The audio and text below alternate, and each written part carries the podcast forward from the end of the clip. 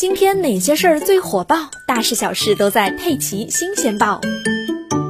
当地时间二月十五日，美国研究人员宣布，一名女性白血病及艾滋病患者在接受一种特殊的干细胞移植后痊愈了，成为首位接受相关疗法后艾滋病痊愈的女性。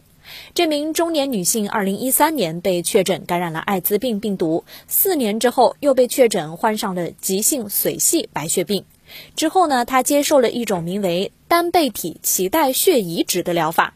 这种方法由威尔康奈尔医学院的团队开发。患者先从一个捐赠者那里通过移植获得特殊的脐带血，这种脐带血中含有能够对抗艾滋病病毒的相关突变。之后，患者再接受成体干细胞移植。研究团队称，与成体干细胞相比，脐带血干细胞的适应性更强，但能产生的细胞数量不足。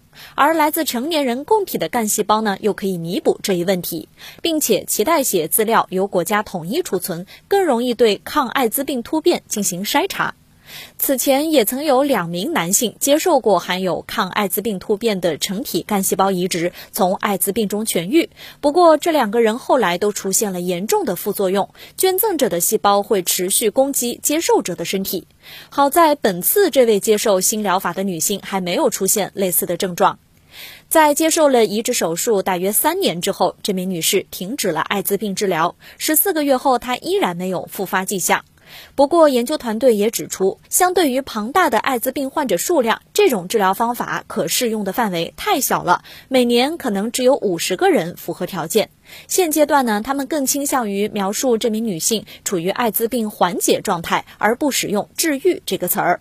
但是科学家表示，这种干细胞移植疗法对于那些本身没有患重病的人来说，风险是比较大的。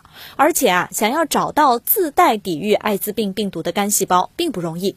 同时还要考虑到患者本身接受干细胞移植后的恢复情况，所以该疗法的推广范围也是有限的。不过，这也始终是为艾滋病患者们带来了新的希望。